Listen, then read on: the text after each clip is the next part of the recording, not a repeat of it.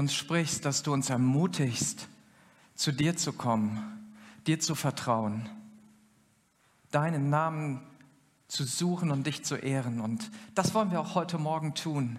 Herr Jesus, wir stehen hier, weil du uns gerufen hast. Wir sind hier, weil dein Geist Menschen hier zusammengerufen hat. Und ich danke dir, dass du uns begegnest, dass du unser Leben erneuerst und erfrischst, dass du Neues hineingibst. Gerade da, wo wir hoffnungslos sind, mutlos sind, da gibst du deine Kraft und deinen Segen hinein. Amen.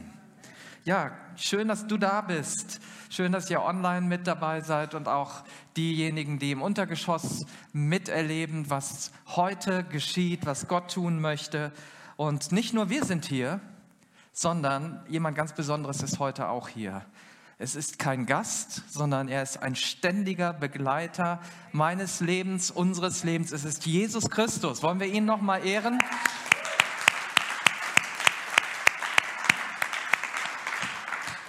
Warum kann ich da so sicher sein? Weil Jesus gesagt hat, wo zwei oder drei in meinem Namen zusammenkommen, da bin ich mitten unter ihnen. Und das ist hier heute und jetzt. Und wir sind in seinem Namen dort. Und deshalb will er uns begegnen. Er will uns Gutes tun. Er ist gekommen mit einer Absicht, mit einem Plan für dein Leben. Er ist gekommen, weil er dich liebt, weil er dich sieht, weil er ein Interesse hat an deinem und an meinem Leben. Deswegen ist Jesus heute hier. Und dieser Tag kann dein Leben für immer verändern. Dieser Tag hat die Chance und das Potenzial, so stark unserem Gott, unserem Jesus zu begegnen, dass er nachhaltig unser Leben verändert und erneuert. Wir sind mitten in einer Predigtserie, Gottes geniale Versprechen. Ja, das ist das, worum es sich dreht an den letzten Sonntagen und auch noch ein, zwei, drei Sonntage. Es gibt über 8000 Versprechen in der Bibel, die Gott uns gibt. Für jede Situation, für jeden Menschen. Ist das nicht Hammer? Also wir hatten schon so viele geniale Predigten darüber, über unsere Zukunft zum Beispiel oder über den Segen und, und Gottes Versprechen, wenn wir geben. Oder Gottes Versprechen auch in den Situationen, wo wir versagen. Wenn du die nicht miterleben konntest live, dann hast du die Chance, das auf unserer Plattform auf äh, livekirche.tv nochmal nachzuhören oder bei Spotify oder wo auch immer du ein Podcast-Abo hast. Und dann kannst du einfach nach Christengemeinde Langenfeld suchen und kannst die ganzen Predigten hören. Heute wollen wir uns einmal Gottes geniale Versprechen anschauen für den Himmel. Für den Himmel, yes. Ja, ich glaube, alle Menschen reden nur vom Himmel, unentwegt. Ne? Also wenn ich so im Supermarkt bin, dann die Leute so, hast du schon gehört, der Himmel ist so cool, ich gehe in den Himmel. Oder mein Nachbar ne, klopft jeden Tag, hey Michael, ich habe heute wieder an den Himmel gedacht. Ist das so? Oh je, ne? ich glaube, der Himmel, der ist so weit weg. Der ist so weit weg. Aber das Schöne ist, weißt du, Gott hat uns Versprechen gegeben, die auch den Himmel und unsere Zukunft betreffen. Und Gottes Versprechen sind keine leeren Worte, sondern das ist etwas, worauf du bauen kannst, etwas, worauf wir unser Leben aufbauen können. Ja, und ein Bibelvers, der das nochmal untermauert, steht in Sprüche 30, Vers 5. Was Gott sagt, ist wahr und zuverlässig. Ja, was Gott sagt, ist wahr und zuverlässig. Er beschützt alle, die Schutz bei ihm suchen. Und das ist Gottes Zusage an dich. Wir haben so eine richtig feuerfeste Bibel. Ja, ich habe heute meine Bibel hier drin. Ähm, du kannst sie in deinem Buch haben, du kannst sie in deinem Handy haben, wo auch immer. Aber diese Bibel ist feuerfest. Ja, egal was passiert, du kannst sie auch nicht ins Meer schmeißen und versenken und dann ist sie quasi nutzlos geworden, sondern die hat selbst dann Bestand, wenn diese Erde einmal auseinanderfliegen wird. Ja, es wird irgendwann mal in ferner Zukunft der Moment kommen, wo kein Atom hier mehr auf dem anderen bleiben wird.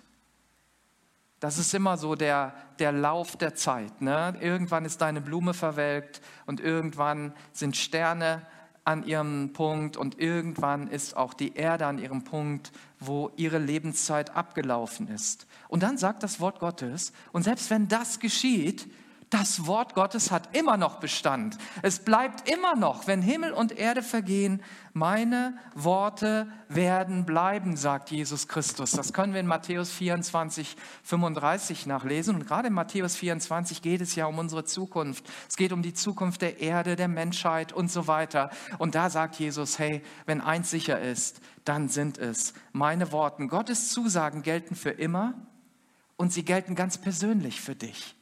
Ja, es ist nicht allgemein, dass Gott sagt, ja, so ein paar Leute segne ich und wenn du Glück hast, bist du dann dabei.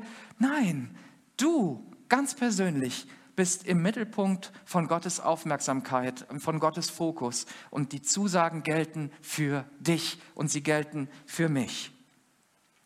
Und wenn du bisher an der Bibel und an Gottes Versprechen gezweifelt hast, dann kann das der, der Gottesdienst sein, vielleicht die Stunde sein, wo Gewissheit in dein Leben kommt, wo sich was verändert, wo, du auf, wo es auf einmal Klick macht und sagst, yes, das stimmt. Gottes Worte sind wahr. Ich hatte mal so einen Augenblick in meinem Leben. Das war der Moment, an dem ich Jesus Christus mein Leben bewusst ausgeliefert habe und gesagt habe, ich habe versagt, ich habe gesündigt, ich weiß nicht mehr weiter, aber wenn, wenn es dich gibt, Gott, wenn du da bist, dann hilf mir und vergib mir meine Schuld. Und das war der Moment, in dem in mir etwas Klick gemacht hat.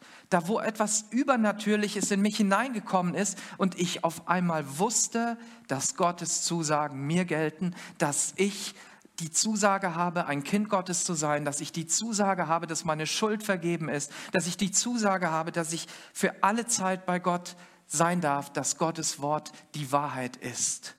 Sein Wort gilt und sein Wort wirkt. In diesen Zeiten ist das ja nicht so. Ne? Da gibt es viele Worte, wir haben sehr viele Worte gehört in den letzten Monaten und viele davon haben sich als leer und haltlos erwiesen. Viele Versprechen, die gegeben wurden, gehen gerade den Bach runter.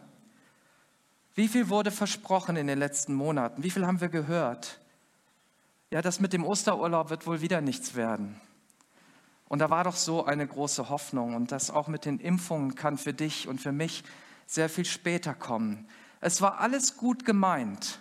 Ich glaube, dass die Menschen das in bester Absicht so gesagt haben. Aber sie haben versagt. Und das ist bei dir und bei mir genauso. Ich habe als Vater versagt, ich habe so manches Versprechen gegeben, was ich aus irgendwelchen Gründen dann doch nicht einhalten konnte. Ich habe meiner Frau sicherlich auch Dinge versprochen, die ich nicht einhalten konnte und so weiter. Ich habe vielleicht dieser Kirche Versprechen gemacht, die ich so nicht einhalten kann. Wir sind Menschen, die versagen. Wir sind Menschen, die Versprechen machen, die uns dann enttäuschen. Und Corona ist ja etwas, was uns gerade so so nochmal herausfordert und auch diese ganzen Enttäuschungen, Versprechungen und, und, und leeren Dinge, die da sind, so deutlich macht. Ja, niemand von uns hat vorhergesehen, was auf uns zugekommen ist. Und ich denke, wir hatten alle sehr viele Pläne über Urlaub, über Fortbildung, über Umschulung, über, weiß ich nicht, in der Schule und das und jenes. Und ich weiß nicht, was alles deine Pläne waren. Mit der Familie nochmal was machen und nun hangeln wir uns von Lockdown zu Lockdown. Und das ist eine Zeit, die uns Angst machen kann. Vielen Menschen wird gerade bewusst, wie zerbrechlich ihr Leben ist und wie sehr der Tod ganz schnell vor der Tür stehen kann. Auch gesunde Menschen sind auf einmal auf der Intensivstation. Vielleicht kennst du ja auch jemanden, der um sein Leben gekämpft hat oder um sein Leben kämpft gerade. Und das macht so deutlich, wir werden hier auf dieser Erde nicht ewig leben. Und deswegen hassen wir Corona besonders, weil es uns das nochmal so, so deutlich macht. Ja, wir hassen Corona nicht unbedingt nur, weil wir zu Hause bleiben müssen, sondern viele Menschen hassen das, weil sie sagen, das ist eine blöde Krankheit und wenn ich die kriege, dann kann ich ja vielleicht sterben. Aber du wirst auch ohne, dass du Corona bekommst, sterben. Du, das kann ich dir jetzt schon mal äh, sagen. Das ist, als wenn eins sicher ist, dann werden wir sterben. Ja, und das muss gar nicht schlimm sein. Und da, da möchte ich auch darauf hinaus. Das muss nicht schlimm sein. Denn das, was wir hier auf dieser Erde erleben, ist doch nur eine kurze Etappe. Das ist eine Zwischenstation. Die Erde, auf der wir sind, ist nicht unsere ewige Heimat. Die Erde, auf der wir sind, ist eine Zwischenstation, ist nur ein Moment im Hinblick auf die Ewigkeit. Weißt du, wenn, wenn das hier, dieser kleine Punkt hier vorne, mein Leben ist, dann beginnt hier die Ewigkeit und dann geht es weiter. Dann geht es bis zu Christine und dann geht es hinten bis zum ähm, Turmbaumarkt, bis zum Parkplatz und dann geht es weiter und dann geht es einmal um die ganze Erde rum und nochmal und nochmal und nochmal und es hört nie mehr auf. Und wir sind so dieser kleine Fingerbreit, das erleben wir hier. Und die Erde, auf der wir jetzt sind und der Moment und alles, was wir so erleben, das ist nicht unsere ewige Heimat. Es kommt der Tag, da wird dein Körper sterben und dein Körper wird in ein Grab kommen und da werden Menschen um dein Grab stehen, die werden dich beweinen oder was auch immer. Vielleicht sind auch manche froh, dass, dass wir nicht mehr da sind. Man weiß es nicht. Ähm, auf jeden Fall werden Menschen dort sein, die, die bezeugen können, dass dein Körper unter der Erde liegt. Aber das ist nicht unser wirkliches Ich. Unser wirkliches Ich, das ist unsere Seele und unser Geist. Und das stirbt nicht. Das lebt weiter. Gott hat Ewigkeit in uns hineingelegt. Gott ist ein ewiges Wesen. Er hat keinen Anfang und kein Ende. Und bei uns ist der einzige Unterschied, wir haben einen Anfang. Ja, du hast einen Geburtspunkt, einen Zeugungspunkt, aber du hast auch kein Ende. Von da ab geht es unendlich weiter. Unsere Seele und unser Geist gehen in die Ewigkeit. Und die Bibel nennt das das Leben nach dem Tod, also dem körperlichen Tod hier auf dieser Erde. Und Jesus möchte uns mit in den Himmel nehmen. Denn Gott ist immer auf eine ewige Beziehung aus. Weißt du, Gott ist nicht so einer, der sagt, naja, dann machen wir mal so ein kleines, so einen kleinen One-Night-Stand oder wir gucken einfach mal, dass wir so eine gewisse Zeit zusammen sind und dann suche ich mir jemand Neues. Weißt du, wenn Gott mit dir unterwegs ist, dann ist das wie eine Ehe, wo es nicht heißt, bis der Tod uns scheidet, sondern mit unserem Tod beginnt erst das eigentliche Leben oder das eigentliche Leben kann beginnen mit Gott. Ja, die Ehe und die Beziehung mit Jesus dauert ewig. Da geht es nicht um Momente. Sie beginnt schon hier auf dieser Erde. Ja, hier verloben wir uns mit Gott und im Himmel werden wir Hochzeit feiern und dann werden wir ewig verheiratet sein. Ja, so lang war nie ein Mensch verheiratet. Ob, selbst wenn du 80 Jahre verheiratet sein kannst hier auf dieser Erde, das ist nichts im Vergleich zu der Ewigkeit. So sehr hat Gott diese Welt und in dieser Welt bist du und ich geliebt und seinen eingeborenen Sohn gegeben, damit jeder, der an Jesus, diesen Sohn Gottes glaubt, nicht verloren ist, sondern das ewige Leben hat. Das ist das Entscheidende, das ist der Unterschied. Die Frage ist ja, wie können wir wissen, was nach dem Tod kommt? Wir leben in einer Zeit, wo wir wirklich uns Sorgen machen können. Und ich finde, aber ich habe auch Verständnis für, für Sorgen, die Menschen sich machen und Gedanken und sagen, Mensch, meine ganzen Pläne und, und ich weiß nicht, wie das wird und ob unsere Familie nächstes Jahr noch in der Form überhaupt da ist. Wir machen uns Sorgen. Und das ist wie so ein dunkles Loch, ne? weil wir wissen nicht, was morgen ist. Und wenn wir dann so in diese Dunkelheit hineinschauen und das alles sehen, dann siehst du auch Gespenster. Ne? Das ist in der Dunkelheit so. Und dann poppen da so Theorien auf. Und ja, da drin ist das und das. Ich habe es genau gesehen. Ich habe es bei YouTube gesehen, dass da drin das und das ist. Oder ich habe von dem und dem gehört, dass das und das ist. Und dann sehen wir diese Dunkelheit und schauen dort hinein. Aber niemand von uns kann in diese Dunkelheit wirklich hineinschauen. Wir wissen überhaupt nicht, was da alles ist. Und Jesus hat uns auch gar nicht aufgetragen, da hineinzuschauen, sondern er sagt, schau zum Licht. Er sagt gar nicht, schau in die Dunkelheit und wühl da rum und mach dir Gedanken und äh, Theorien und ich weiß, ich meine, ihr wisst die besser, ich brauche die jetzt nicht alle aufzuzählen. Also irgendwann lachen wir vielleicht auch mal über manche Dinge. Sagen, wie konnten wir das nur glauben? Aber es macht uns Angst, es macht uns Sorgen, es beschäftigt unser Leben. Und solange wir eine Lüge glauben, hat sie Macht in unserem Leben. Solange du in der Dunkelheit umherirrst, hat sie Macht über dich. Du stolperst, du läufst irgendwo vor, du weißt nicht, wo es weitergeht. Und deshalb fordert uns die Bibel auf, zum Licht zu schauen und die Dunkelheit beiseite zu legen und das Licht anzumachen. Weil wenn du das Licht anmachst, ist die Dunkelheit eh weg. Und dann siehst du genau die Wahrheit, die da ist. Und dann sagst du, ach, das war gar kein Gespenst. Das ist ja so als Kind oft, ne? dass man dann denkt, das ist ein Gespenst und dann machst du das Licht an, dann siehst du, ach, das war die Blume, die hat irgendwie einen Schatten geworfen. Ja, und das ist das, wenn Jesus kommt. Wenn die Wahrheit von Jesus kommt, wisst ihr, dann geht das Licht an, dann wird es hell und darüber wollen wir heute sprechen. Und darüber spricht Jesus. Wenn wir Gott zuhören, dann verschwindet die Angst. Wenn wir Gott zuhören, dann verringert sich unsere Angst und die Zuversicht steigt. Wir können sogar eine tiefe innere Überzeugung bekommen, dass Gott recht hat, dass Gott mit uns ist. Und das ist auch der Grund, warum wir Gottesdienste feiern hier ähm, und nicht einfach aufhören, weil wir glauben, dass Gott mit uns ist und wir halten uns an alle Regeln und so weiter und sagen, hey, das ist gut, dass wir das tun. Und viele Menschen erleben in dieser Zeit Jesus. Viele Menschen, vielen Menschen geht das Licht an. In vielen Menschen, viele Menschen erleben Heilung, Befreiung. Ja, dass, dass Gott mit ihnen ist, erleben Hoffnung. Und das ist unser Auftrag. Deswegen sind wir da und ich liebe deswegen auch unsere Kirche, weil alle mitmachen. Ja, weil, weil so viele einfach auch dieses so sehen und sagen, ja, wir wollen das.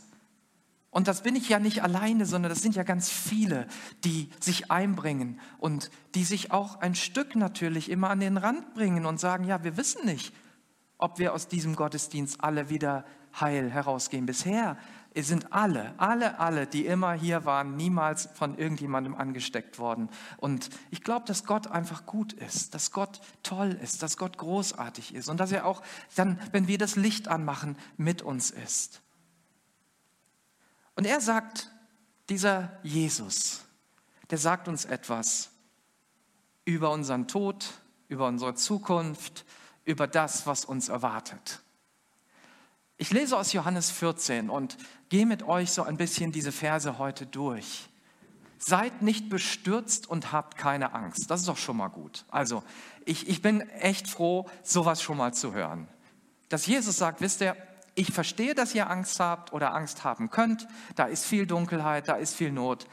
Aber ich gebe euch gerade mal einen ganz, ganz, ganz, ganz wichtigen Ratschlag oder ja, eine wichtige, es ist ja noch mehr, es ist eigentlich ein Befehl, den er gibt, habt keine Angst. Ja, Gott gibt uns eigentlich nicht, nicht Ratschläge, sondern er sagt, mach so. Greif nicht in die Steckdose, sondern komm hier hin. Und hier ist es besser, als da irgendwo äh, Haare zu kriegen, die abstehen, weil du an den Strom kommst. Seid nicht bestürzt und habt keine Angst, ermutigt Jesus seine Jünger. Glaubt an Gott und glaubt an mich. Ja, das damit beginnt es. Es beginnt damit, dass wir Gott vertrauen. Glauben heißt nicht, ja, ich glaube, dass morgen schönes Wetter wird oder irgendwas anderes, weil du es im Wetterbericht gelesen hast. Glaube heißt, ich vertraue, auch wenn ich nicht sehe. Auch wenn gerade eine dunkle Etappe vor mir ist, glaube ich, dass da hinten Jesus wartet und dass, wenn ich jetzt da durchgehe, dahinter das Licht ist und er mich in den Arm nimmt und mir den, den nächsten Schritt zeigt. Und dass er mich sogar durch diese Dunkelheit hindurchführt.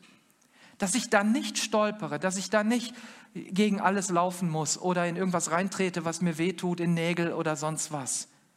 Barfuß in Scherben laufe, sondern er führt mich darum herum. Glaubt an Gott und glaubt an mich.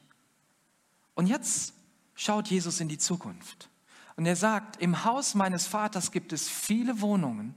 Und wenn es nicht so wäre, hätte ich dann etwa zu euch gesagt, dass ich dorthin gehe, um euch einen Platz vorzubereiten. Und wenn ich einen Platz für euch vorbereitet habe, werde ich wiederkommen und euch zu mir holen, damit auch ihr dort seid, wo ich bin. Das ist ja ein, ein Blick in die Zukunft. Ne, das ist schon mal gut. Und das sieht nicht so aus, als wäre das irgendwie schrecklich. Also ich finde das schon mal gut. Ich finde das toll, dass Jesus so etwas verspricht. Den Weg kennt ihr ja.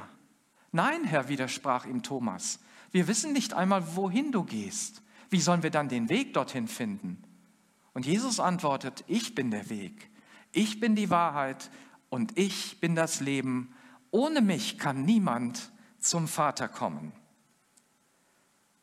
Der Himmel ist ein realer Ort. Das ist nicht ein virtueller Ort, ja, wo man so denkt, na ja, dann sind wir da und schweben irgendwie mal als, als ein Nichts ähm, irgendwo rum und das ist dann alles ganz nett. Ja, es gibt ja so einen Film, Die Matrix, da, sind, da erleben Leute alles nur in Gedanken. Da ist nichts Realität. Es ist alles nur in Gedanken. Und so stellen sich das ja einige vor und sagen, na ja, dann, dann erleben wir das so. Nein, der Himmel ist ein realer Ort. Richtig physisch zum Anfassen. Da gibt es Sachen, da gibt es Dinge.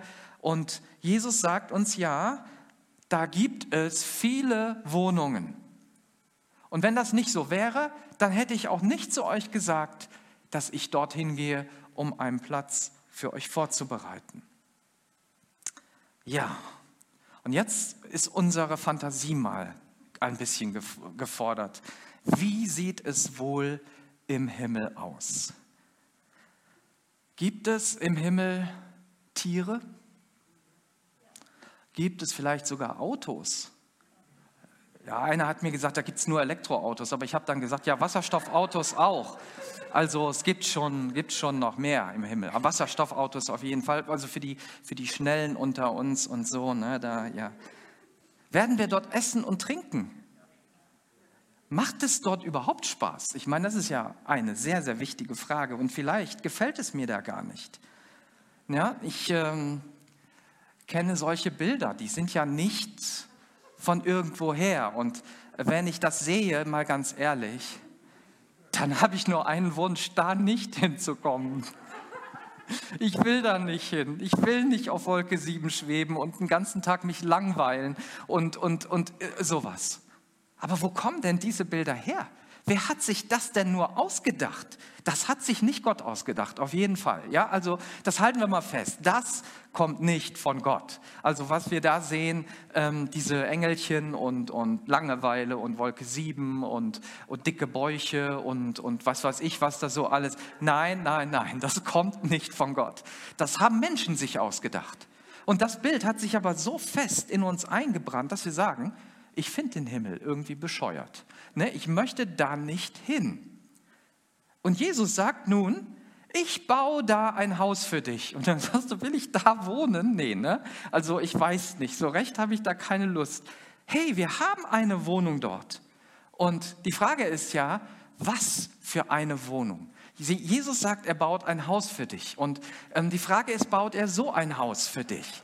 Ja, haben wir einen geizigen Gott? Haben wir einen Gott, der, der immer knauserig ist? Also dann hört euch die Predigt von Esther an, von, von letzter Woche, dann wisst ihr, nee. Also Gott ist alles andere als geizig. Er ist so großzügig, dass er sogar seinen geliebten Sohn gegeben hat und nicht zurückgehalten hat. Also würde ich mal sagen, die Chance, dass wir in sowas wohnen, ist viel größer als da in dieser, in dieser Hundehütte, in Anführungsstrichen. Und ja, wir haben so eine richtig lustige und coole Begebenheit erlebt, Christine und ich vor einiger Zeit. Christine, ich bitte dich, dass du mal erzählst zu den Häusern im Himmel.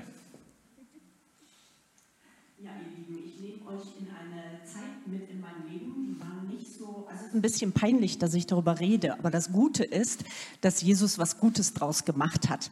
Das Ganze liegt viele Jahre zurück. Ähm, wir waren zusammen mit meinem Bruder Johannes und meiner Schwägerin Sabine, die tolle Klavierspielerin, vor vielen Jahren in Florida im Urlaub. So, und wir haben uns tatsächlich mal gegönnt, äh, nach Palm Springs zu fahren und waren beeindruckt von den Häusern, die da waren. Wenn man da mal überhaupt hinter diese riesigen Mauern gucken konnte, immer nur dann, wenn dann zufällig gerade das Tor automatisch langsam zur Seite ging und dann kam da eine riesige Limousine raus und haben Sabine und ich mal ganz schnell geguckt, was für ein Haus ist denn dahinter.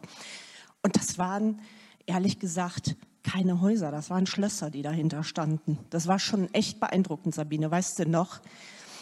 Oh, und wir guckten und guckten. Also nicht, dass uns jedes Haus gefallen hätte. Manche waren auch echt kitschig. Aber ähm, wir waren schwer beeindruckt. Und ich erinnere mich an einen Moment, wir saßen dann wieder im Auto, Sabine und ich guckten uns an und irgendwer hat den Satz gesagt, ich weiß nicht mehr, ob Sabine oder ich war, tja, in diesem Leben wird das wohl nichts mehr mit so einem Schloss, ne?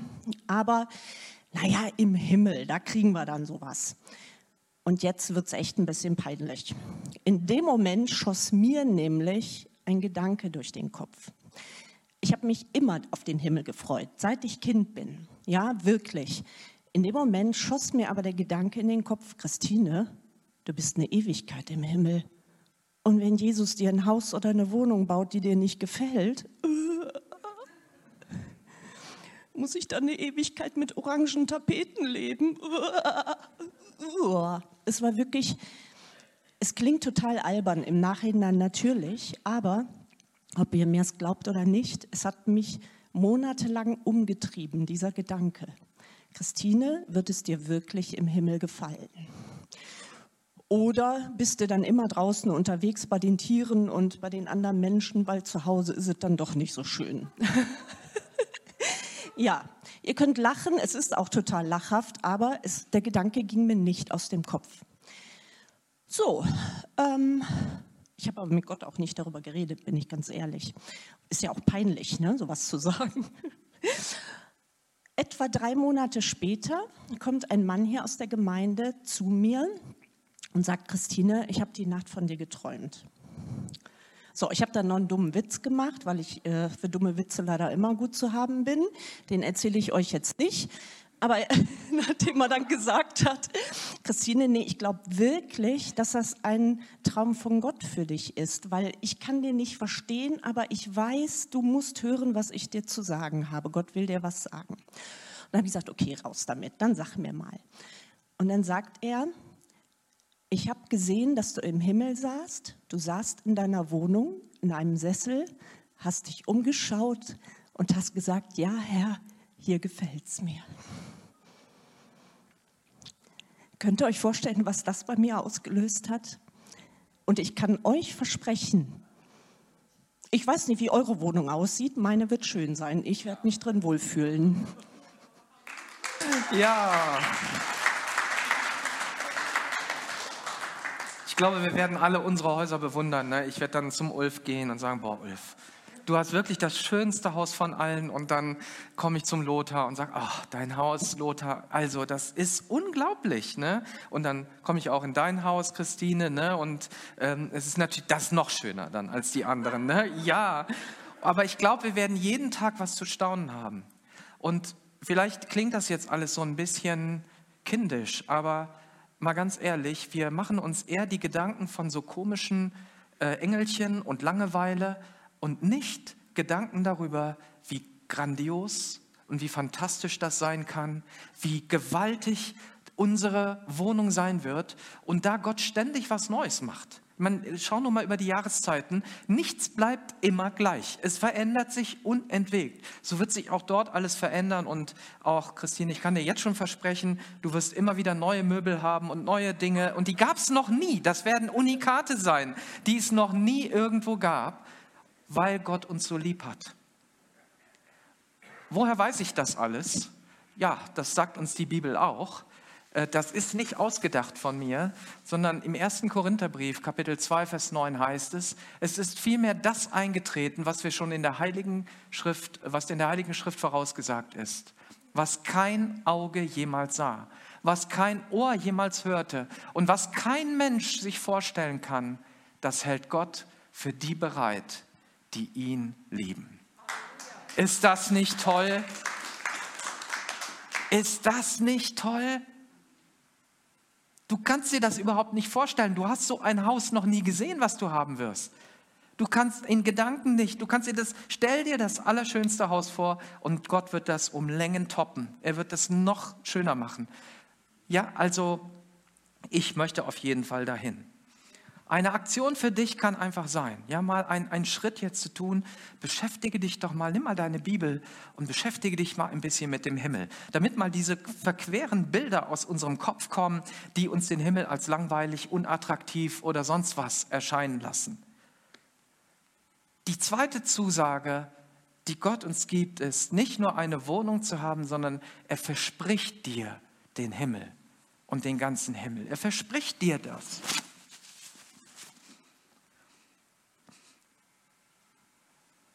Und wenn ich einen Platz für euch vorbereitet habe, werde ich wiederkommen und euch zu mir holen, damit ihr seid, wo ich bin. Du und ich, wir werden sein, wo Jesus ist. Wir werden dort an diesem wunderbaren Ort sein. Und jetzt ist natürlich die Frage, zu wem spricht Jesus hier? Betrifft das jeden Menschen? Wird jeder Mensch einfach so geholt und wir können eigentlich hier so machen und leben, was wir wollen? Jesus sagt, ich werde euch, das sind seine Jünger, seine Nachfolger. Das sind Menschen, die sich entschieden haben. Ja, Jesus ist zu jedem Einzelnen gekommen und hat gesagt, komm und folge mir nach. Und sie haben gesagt, jawohl, ich werde das tun. Und das ist genau das, was wir, diese Entscheidung musst du und ich einmal treffen. Und wenn wir die hier auf dieser Erde treffen und sagen, jawohl, ich werde Jesus nachfolgen, dann haben wir diese Zusage, dass Jesus kommt und uns zu sich holt. Und wenn du diese, diese Entscheidung noch nicht getroffen hast, hey, heute ist der Tag, wo du das tun kannst. Du kannst heute sagen, Jesus, ich möchte das auch. Was der Mann da vorne erzählt oder was die Frau erzählt, ich will das auch erleben. Gott hat einen Platz für dich. Und was lässt dich zweifeln? Jesus beschreibt ja auch diesen Weg. Und er sagt, den Weg dahin kennt ihr ja.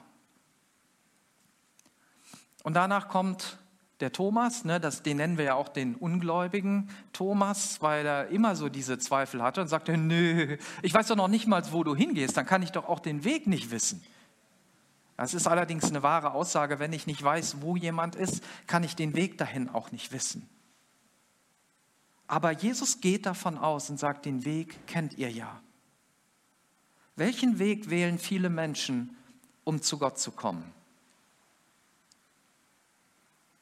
Der Weg, den viele wählen, der heißt Selbsterlösung. Eine Religion basteln aus vielen Bausteinen, die mir gerade so in den Kram passt, und dann wird es schon irgendwie klappen. Selbsterlösung und gute Werke ist die weit verbreitetste Methode, um Gott irgendwie nahe zu kommen. Vielleicht aber ist auch bei dir so, dass du sagst, ja, ja gut, mit der Selbsterlösung und so, das, das weiß ich ja, dass das nicht funktioniert. Aber bin ich denn jetzt gut genug für den Himmel? Was wäre denn, wenn Jesus jetzt wiederkommt? Wäre ich dann dabei oder nicht? Eine beliebte Frage bei Kindern von ja, christlichen Haushalten. Ähm, immer wieder kommt man äh, irgendwie nach Hause oder, oder ähm, guckt so und keiner ist da. Und dann ruft man bei der Oma an, ist auch keiner da. Und dann ruft man dort an, ist auch keiner da. Und dann denkt man, oh, sind die jetzt alle entrückt und ich bin als Einzige hier geblieben. Es gibt ja in der Regel eine sehr plausible Erklärung für diesen Zustand. Ähm, die waren gerade alle einkaufen oder was weiß ich, aber ähm, irgendwie in, in diese Richtung. Fühlst du dich gut genug? Weil da kommt so sofort der Moment, bin ich denn gut genug gewesen? Oder hat Jesus mich zurückgelassen, weil ich nicht gut genug bin? Aber das ist beides der komplett falsche Weg. Dieser Weg führt nicht zu Jesus, führt nicht in den Himmel. Dieser Weg der Selbsterlösung und des sich gut genug machens hilft nicht. Jesus antwortet ihnen auf eine ganz einfache Weise in Johannes 14, Vers 6 und er sagt, ich bin der Weg ich bin die Wahrheit, ich bin das Leben und ohne mich kommt niemand zum Vater. Das ist der Weg zu Gott. Wenn du zu Gott willst, führt er immer über Jesus Christus. Es geht immer über das Kreuz, über das Opfer, was Jesus gebracht hat für uns. Es geht immer über die durchbohrten Hände, die Jesus dort hatte, die, die Wunde an seiner Seite, wo das Blut rausgelaufen ist. Wir gehen jetzt auf Ostern zu, wo wir daran denken, dass Jesus einmal für uns gestorben und auferstanden ist. Und das macht den Weg frei. Diese Vergebung, die Jesus uns gibt. Wir werden nicht errettet durch das, was wir getan haben, sondern durch das, was Jesus tut. Ja, was Jesus getan hat. Wir sind nicht geliebt wegen unserer Taten und wegen unserer guten Werke, sondern weil er uns zuerst geliebt hat. Er liebt dich eh, so, wie du bist. Gnade wird uns geschenkt und sie wird nicht verdient. Du kannst dir Gnade nicht verdienen. Gnade bekommst du geschenkt. Und das ist Gott. Gott ist barmherzig und gnädig und von großer Güte. Er ist geduldig, barmherzig, gnädig und von großer Güte. Das ist unser Gott. Das ist Jesus. Und durch ihn, Jesus, heißt es in Römer 5, Vers 2, haben wir freien Zugang zu dieser Gnade bekommen. Gott gibt uns diese Gnade, uns als seine Kinder in seine Familie aufzunehmen durch dieses Opfer von Jesus Christus. Und das ist eine Zusage. Ja, das sind ja alles Zusagen, die ich euch gerade gebe, wo Jesus sagt, hey, du kommst zum Vater durch mich.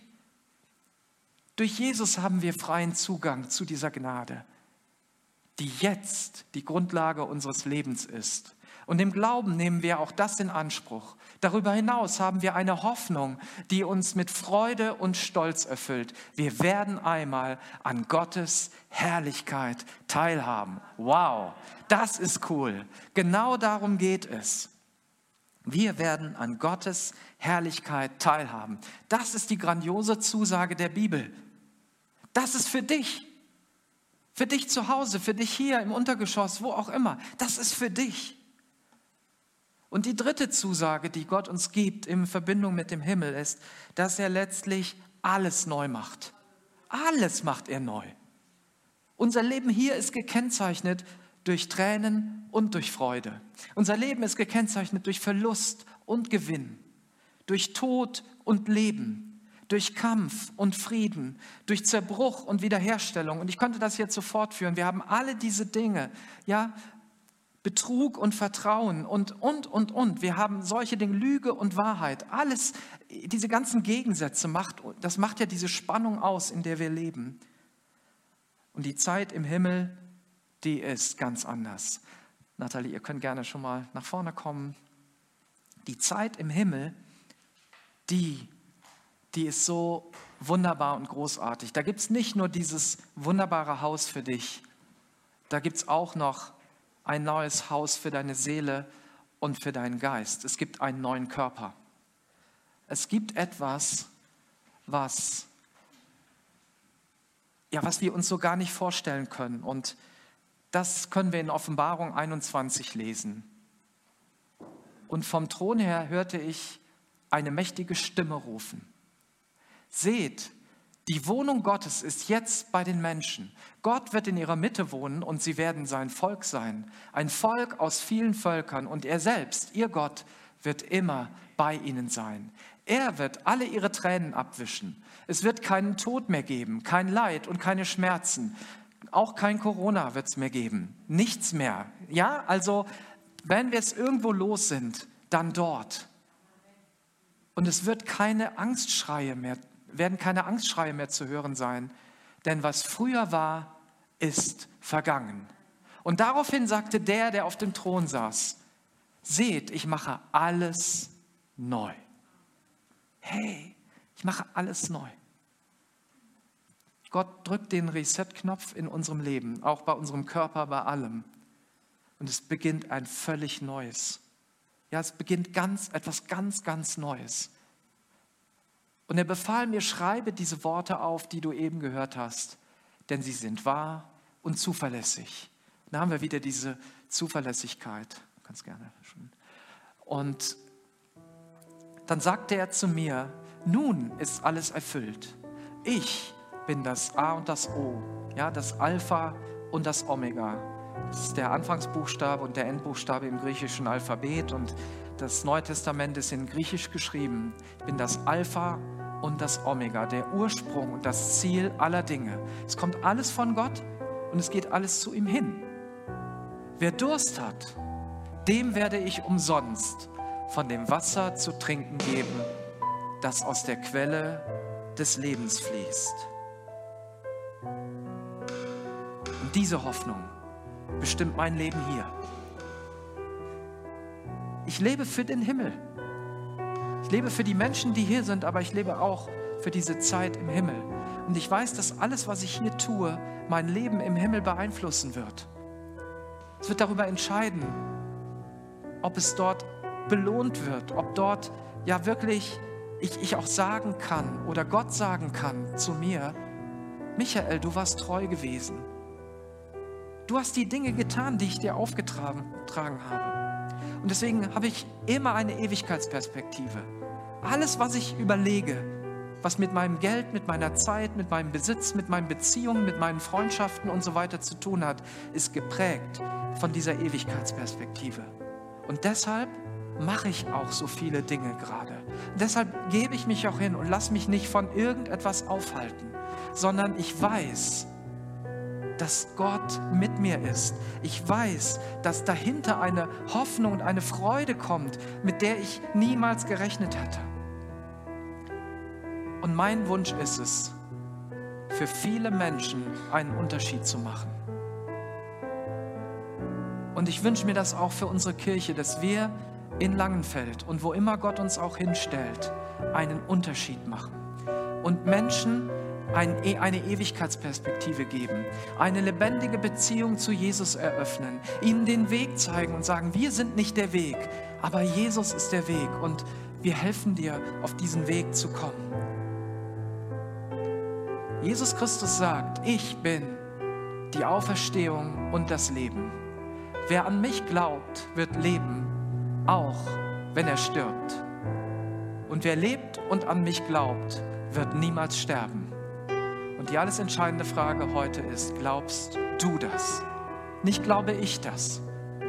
Die Frage muss ich mir stellen, sondern glaubst du das? Und ich lade dich ein, dich auf diese Reise zu machen, diese Glaubensreise zu machen, wenn du sagst, das ist mir noch zu weit weg. Also, das ist noch alles nicht meins. Aber vielleicht bist du auch heute an dem Punkt, wo du sagst, Michael, es wird Zeit, dass ich das auch glaube und ich will das glauben. Und dann dürfen wir beten, Herr, hilf meinem Unglauben, hilf meiner Situation. Und ich würde gerne für euch beten. Ja, auch wenn du hier bist und sagst, ich will das mehr glauben, ich will das in meinem Leben haben. Steh einfach mit auf zu diesem Gebet. Ähm, fühl dich nicht genötigt, das zu tun, sondern wirklich, wenn dir das ein Bedürfnis, ein Anliegen ist. Wenn du zu Hause bist, dann nutz das einfach. Steh einfach auf vor deinem ähm, Laptop oder vor deinem, leg dein Handy hin, stell dich hin und, und heb deine Hände und sag, Gott, ich will das glauben.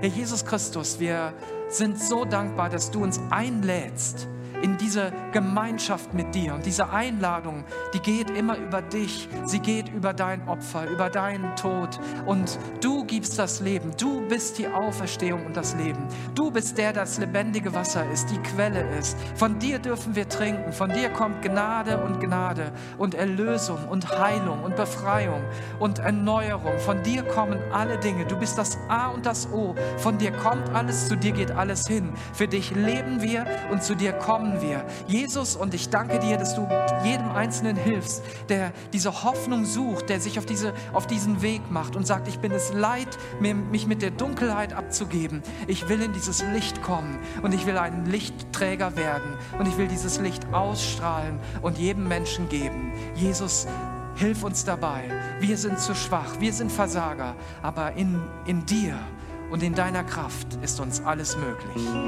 Amen.